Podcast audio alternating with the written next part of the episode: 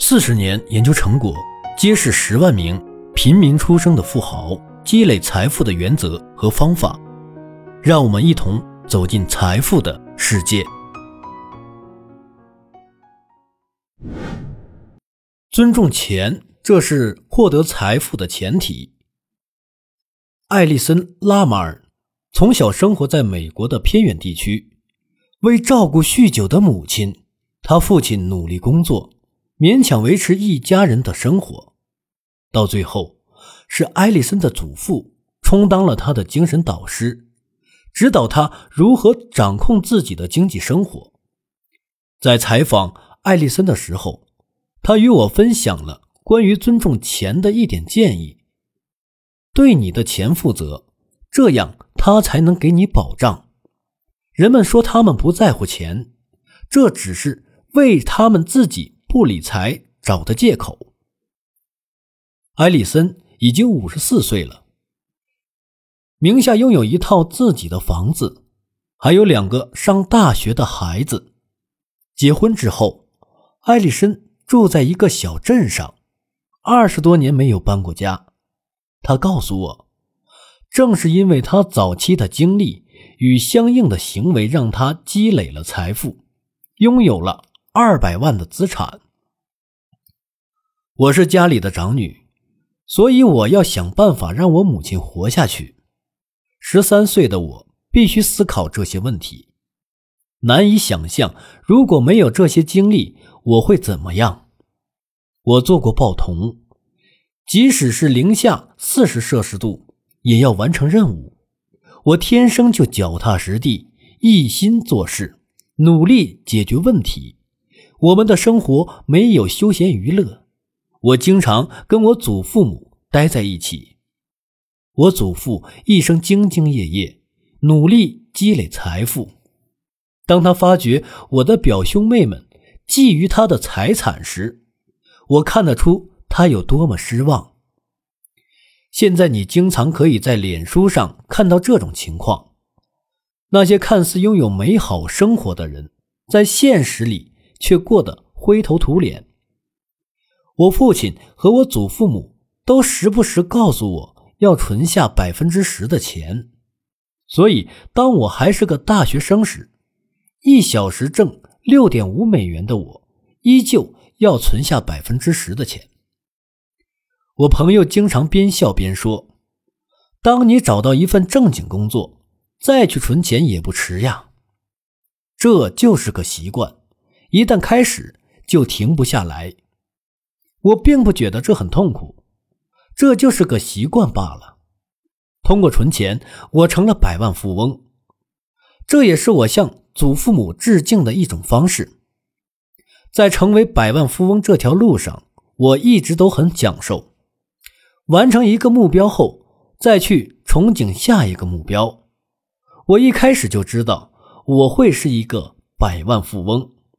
这没什么大不了的，我就为之努力，努力工作，有时候一天工作十四个小时，我觉得也没什么。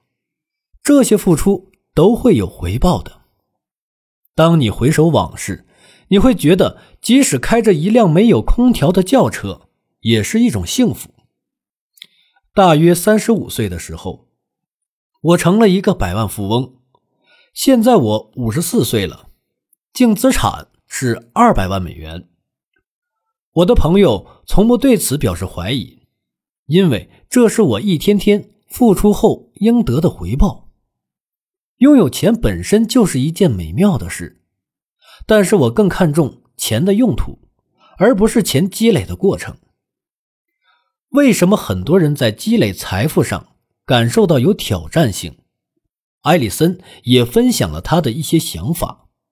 他认为，他们沉溺于运用社交进行攀比，由此决定什么是重要的，以及他们如何与他人竞争。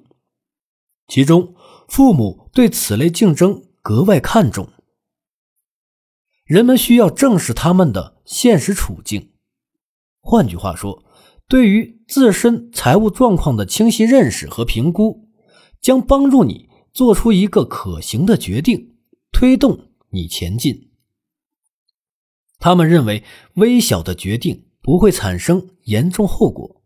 艾丽森曾在室外温度为零下的中西部工作，也是在那时候，他体会到小决定也会拥有大能量。艾丽森早期的经历和影响，都在他通向财富自由的路上发挥了积极作用。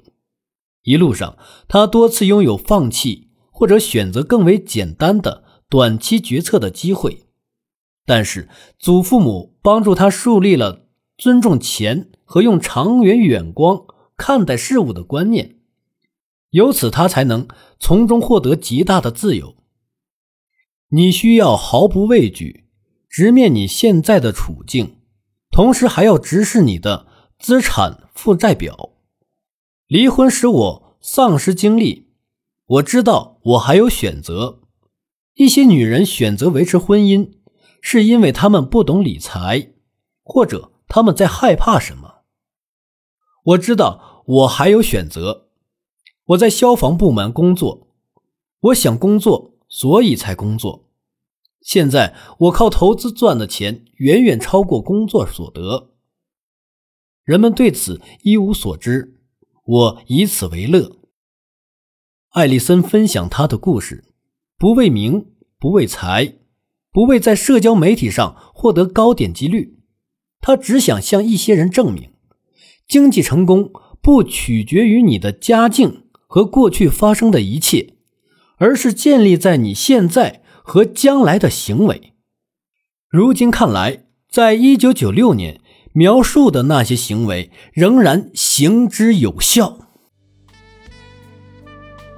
本节的内容到这里就结束了，感谢你的收听。如果喜欢，记得订阅和转发哟。我是小东北，让我们在下一节再见。